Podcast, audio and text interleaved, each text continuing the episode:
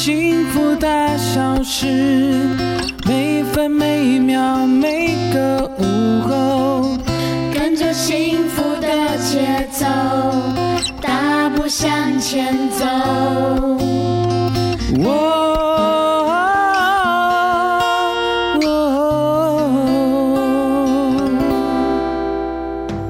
在这里，大事由我决定，小事就交给你决定吧。什么是大事，什么是小事，就由我来决定。欢迎收听《幸福大小事》。你正在收听的是《幸福大小事》，我是陈丽琴，是，我是邓广福。时间来到了一点十一分，是我们今天邀请到是我们的黄乃云博士，博士你好，黄博士。嘿，阿福好，丽琴好，各位听众朋友大家好。是，那我们这个今天要聊的话题呢是近邻碳排啦，哈。嗯。那其实这个极极端的气候变化哦，对我们全球造成了很大的影响啊。那怎么样？这个其实近零碳排到底是什么？我觉得听众朋友可能想要了解一下。好，我们先不要讲近零碳排四个字的名词解释哦。我想听众朋友都可以感受到，好像每年的夏天温度越来越热。没事。那为什么温度会越来越热？因为大气中充满了很多我们讲的这种所谓的温室气体。嗯。好，那这个温室气体呢，它就会变成是一个抓热的一个热源。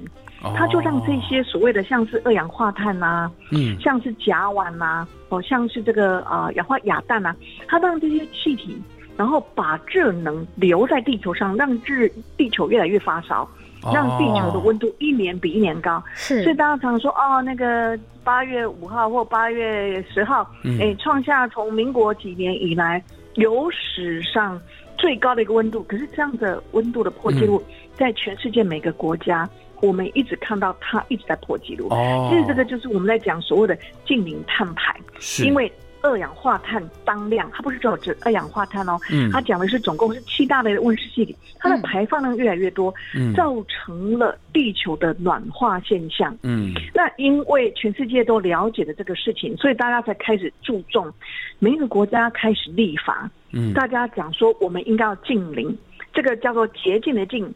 鸭蛋的那个零，希望碳排这个事情能够变成零，是真的变成零吗？它其实不是只变成零的意思，它这个意思是希望能够回到当年我们全球开始进入所谓工业时代那个时候的温度的气温，希望能够让地球的温度不要再上升，甚至可以有减缓的现象，所以这个称之为叫近零碳排，所以它可以分为碳排要减量，然后。这个排温室气体的排放量能够控制下来。哦，这个算是地球的退烧药了哈。对对对 对对的，没错没错，就是地球的退烧药。嗯。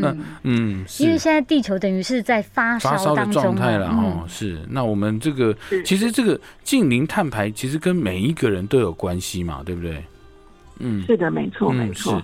然后从从我们的生活当中哈，嗯，比方说我们今天去坐车，我们去坐飞机，工厂在生产，还有我们台湾还有一个全球第一的，我们在台湾中部有一个火力发电厂，哦，它的那个温室气的排放量是全世界。排名很前面第一名的，这个都是因为我们生活方式改变，嗯，然后我们进入了工业世世纪里面，嗯，那因为这么多的一个工业化活动跟我们的民生消费习惯，我觉得三十年、四十年可能大家没有在吹冷气吧？哎，对，对，没错，以前是没有。吹冷气的结果就是温度会越来越高，嗯，因为吹冷气它其实也造成温室气体的排放，是，所以这个是整个历史的由来。哦，是是是，以前家里真的没有装冷气耶。我以前小时候家里是没有装冷气的。哦哦是。那这个哦近零排那全球呢这个近零碳排的政策跟规划是什么？因为我们好像这个天就天气越来越热嘛，那大家也是都要吹冷气啊。我觉得这好像变成一种恶性循环，也很难去避免。嗯。是的，是的，呃，其实我们在讲到那个全球的一个策略哈，会有一个名称，其实大家看新闻会蛮常听到的哈，就叫做所谓的呃巴黎协定。好、哦那因为在嗯呃全球性的一个组织里面，其实，在一九二零年左右，一九二二年那时候，其实联合国他们就已经发现了啊，怎么怎么温室气体的问题，这个嗯天气怎么越来越不一样，所谓的极端气候怎么越来越多。对，所以那时候就有提到说，那应该是全球每一个国家都是地球公民，嗯。应该大家共同来努力。是。所以到了去年的时候，嗯。全世界包括欧盟等等，已经有了一百二十八个国家共同宣誓，好、嗯然后也定定了很多的工作目标，就抓大概让我一下嘛，哈、哎对对对。啊，就抓了大概做黑囡仔，黑的薄一点啊，薄一点，所以它 其实黑的薄一点，所以现在国际上慢慢有很多比较具体的措施出来哈。嗯。那比方说，像是欧洲，他们大概从明年开始哈，嗯。如果说你今天有一些什么钢铁、水泥啊、肥料啦、电啦，哎，你要出口到欧盟去，嗯。欧盟在他们国家，它就要征收关税，哦，就是温室气，就是碳的，这个嗯碳的，我们这个碳通常是指温室气体的代名词。嗯。他们针对这个部分要开始收碳税，哦那美国也开始研究了，嗯。哦。美国也开始研究了，嗯。那就变成说国际贸易上，好、那你除了欧盟自己本国国内，嗯。他会去要求他的业者自己要一个一个去盘点，你到底排放了多少温室气体，这个我们讲叫碳盘查。嗯。那包括在台湾，包括在国际上，很多国家都已经立法。好像我们隔壁的邻邻居日本啊、韩国，嗯他们其实都有立法。嗯哦 OK，那要求要先做碳盘查，嗯就是温室气体的盘查。嗯那如果温室气体盘查结果，哎，你你排放太多了，嗯你要缴一点税，我们就有了一个叫做缴税的观念，叫做碳交易。哦，好，就是说你排放太多，有点像是抽烟要有烟税，有没有？哦，好，然后像台北市的垃圾，你那个垃圾的塑胶袋，你要花钱去买。嗯，那因为用花钱去买的这个机制，嗯你就知道说，哦，那我可能有些塑胶袋看起来还干净的，我应该要重复使用。嗯好，那包括说，呃，之前在讲那个减速啊，嗯。对不对？然后包括说你的塑胶吸管是不是又推动了很多人，即使嗯你自己会去使用不锈钢的这个吸管，对。你不会一直用这种抛弃式的碗、抛弃式的容器具，或者这个抛弃式的这个吸管。嗯。就全世界很多的国家开始思考这个议题，从欧洲啦、美国啦等等哈、哦。嗯，是对，是那大家会透过立法，嗯。那开始去做消费者的这个宣导。我想这是全球在近零排碳的一个看到普遍性的变化，哦。大家都希望说嗯。能够回到当年。这个嗯。巴黎协定一九二年那时候，是。是不是可以让我们的嗯。气球嗯温度上升的情况对可以回到当年的光是景？好，所以才会有这个近零排放的一个全球共同的一个目标。好，哦原来是这样。那嗯我们休息一下，稍后有相关的问题再继续回来访问博士哦。哎，小王，这个资料帮我处理一下。哦，好，哎，小王，现在赶快把资料传给客户。好，你你你等我一分钟哦。小王，有客户找你哦。好，我马上来。小王啊，这个企划案不行，给我重做。等等五分钟后开会拿给我。Oh no！生活把你击倒了吗？日夜颠倒，工作忙碌，长睡不饱，精神不好，忘东忘西。那先来一条高铁男红森黄金饮吧，补气 Number One，活力不间断。打气专线零八零零八一一七七七，或上值日生网站选购。人生不容易，一条喝进去，生活精彩有干劲。嗯，好喝。我是 Stair 执行长珊珊。牛郎织女一年只能相逢一次，所以要记得珍惜身边的爱人。你现在收听的是 FM 一零二点五幸福广播电台，祝大家七夕情人节快乐哦！FM 一零二点五幸福广播电台。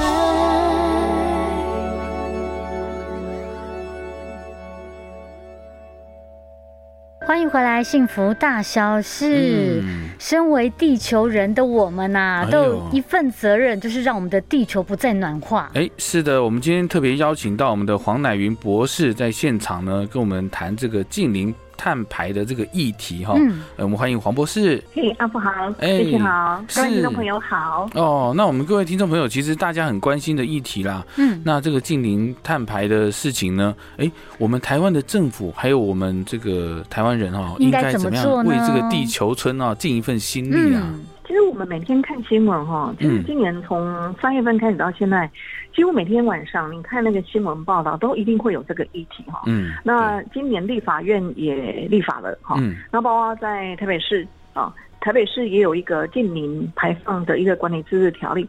那听众朋友们可能也不知道说，台北市政府它那个环保局啊，嗯。在盘点我们台北市很多办公大楼的温室气体排放量，嗯。他们在做这个温室气体盘查哈。嗯。那很多的学校，他也在做的事情。学校做什么事？嗯，其实他们去检查他们的电线，嗯会去检查教室里面的空调，哦他们去整理这些机器。嗯诶，有一些东西很耗能，消耗能量很高。啊，我就好像有人在讲说，诶，如果说你有冷气机，嗯我们是不是会有滤网？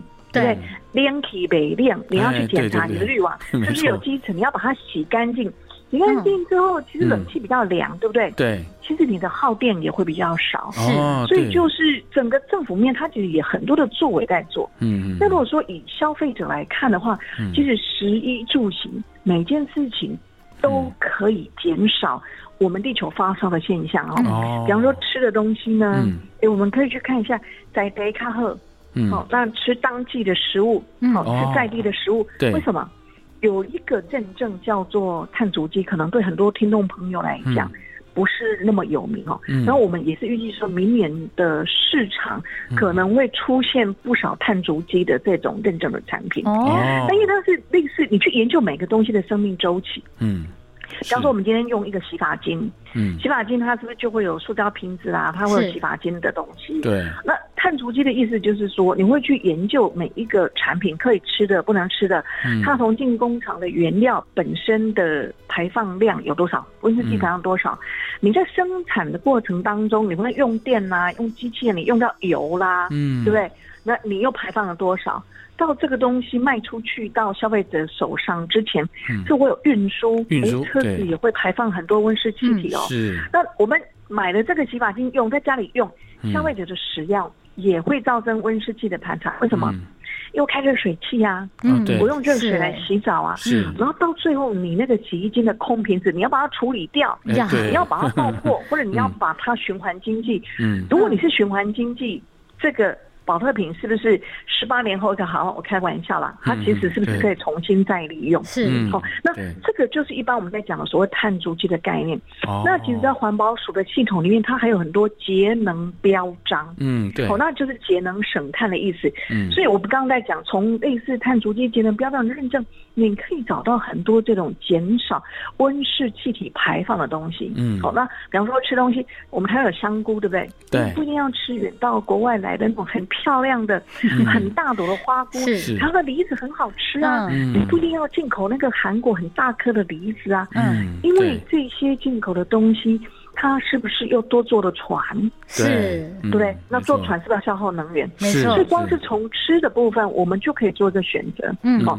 那吃的东西还有另外选择。嗯一般我们从营养的角度，我们会说多吃白肉，少吃红肉。哦，其实国际上也有个研究的报告，全球所有的温室气体的排放量里面，嗯百分之十八是来自畜牧业，哦对，甚至比一般我们讲的运输产业的温室气体排放量还高。哎是那这个畜牧业里面谁是凶手？反刍动物，然后牛放个屁，牛。有没有？对。对对牛牛。它就在排出甲烷。对。所以也有人讲说，哎，你可以去吃鸡肉，哦。那你可以去吃这个鱼，你可以去吃这个白肉的系统，你不要就是尽量少吃反刍动物，嗯。少吃羊啊，少吃牛。如果你很喜欢吃，你还是吃，但是你就降降降低这个摄食的频率。嗯那像那个他们美国的那个家禽产业哈、嗯他们其实注意这个话题很多，这个是目前我们在台湾稍微比较少看到。嗯他们每年都会办理这个环保奖励活动，给奖金。嗯他们希望养鸡场在养鸡的时候，你能够去注意这些环保的议题，嗯包括你排放的水，包括你的这个鸡粪呐、是包括你这些相关的处理，你要去注意你怎么尽到地球公民的责任。是是哦所以其实我们也看到是说，其实光是从吃的领域就有蛮多东西，它可以去执行。是我们自己都可以做到的啦嗯。对是的，是的。他们美国从一九六五年，他们就开始注重这个事情。嗯从一九六五年到现在，美国肌肉他们生产他们的碳足迹减少了百分之五十，哦他们的温室气体的排放量已经减少了百分之三十六。嗯也就是说是，他们现在的供应量一样，也对养鸡的人来，所以这个产业。他希望说，我在做这个温室气体减量的时候，你不要影响到我的生计，我还是要养的，我还是要生活，是需要赚钱。嗯。可是他们可以在维持现在的营运状况的话，它可以降低这些温室气体的元凶，哦，然后他们百分之九十五的家庭饲养的垃圾嗯。是可以回收再利用，可以作为堆肥，他会去教业者怎么去做发酵，是。嗯哦，然后会用植物的方式给鸡喂食，嗯哦，那再借给鸡。呃，再给植物施肥，所以它是不是一个在农业系统里面的营养循环机哎制？是哎这个是我们在国外看到的。嗯哦，那其他的部分我们可以做的，刚刚有提到的，就是使用环保餐具，每个人包包里面会多了一个筷子，多了一个杯子。嗯现在很多的会议场合已经没有杯子，没有纸杯子了。对，哦对，像是一般便利商店也嗯也不提供那个吸管了嘛，哎是没错，嗯。是是是，而且好像还有那个，你去喝买个咖啡、买饮料啊，这里在环保杯你可以便宜三块钱，便宜五块便宜。五块钱，对对对，现在全部都便宜五块钱，嗯是是，所以其实我们要去比较去常量的店嗯。去做选择，好。嗯因为他也在尽他的社会公民。嗯。是那我们讲完吃的东西，还有穿衣服哈，跟嗯。衣服有关的，对。外面有一些叫什么凉感衣，就是哎对对。对穿的比较不热，嗯。对不对？那也有一些是洗衣服也可以改习惯，洗衣服之前先浸泡个二十分钟，嗯。衣服比较容易洗干净，你可能就不用长循环的洗衣流程。嗯是还有，如果说呃可以用烘干的，就用烘干的方式，呃，就用这个晾衣服的方式取代烘干机。对对对然后另外一个是二手衣。哦，嗯或者是有一些衣服，它其实也是用回收纺织品嗯再重新生产利用。那很多听众朋友可能都没有注意这些生活在变动，嗯很多人其实，在我们的生活上悄悄的、嗯没有声音的嗯。在做这些很好的事情。嗯。那如果是。说一跟十，大家可以注意到下一个就是住的议题哈。嗯。什么叫住的议题哈？是。比方说，呃，家里是不是可以多装一点窗帘呐？哈，嗯。有时候晚上比较不是那么热，天气荡下来的时候，嗯。哦，你可以把冷气关掉，或者是冷气是可以设定时间的。哎对。其实到了半夜三点四点，其实天气已经凉，天气后那个温度已经凉下来。嗯。已经下降可是我们现在习惯可能冷气一开就开一整夜，对不对？嗯是从，到床上到起床，你冷气就吹到饱。嗯好、然后另外一些比较简单，卫生纸还有循环纸。好、然后另外还有一个叫做少砍树。少砍树嗯其实大概在台湾我们已经听到二十年的时间了。嗯对你可以用再生纸，嗯你可以用这个循环经济的纸，是好、然后再来是回收纸的使用。嗯这个每一点每一滴，其实都可以协助大家。是。能够去降低我们温室气体的排放，就从改生活中啊。生活作息。对嗯对。是是哇。是的，每一个人都要做到了，是啊，我们也鼓励自己要做，大家都做得到是啦，没错没错。好，那我们今天也非常感谢黄乃元博士啊，嗯。跟我们分享这个非常重要的概念啊。哦，其实大家都要有这个观念，食衣住行娱乐、哦，包括我们上次聊的丑蔬果，我们马上嗯。冲去农会买 丑蔬果，你知道吗？好，好，那我们今天非常感谢黄博士哈，谢谢谢黄博士嗯好，谢谢。我是创作歌手商不一，思念化为简讯，想念化为动力。父爱是温暖的靠山，永远是最可靠的避风港。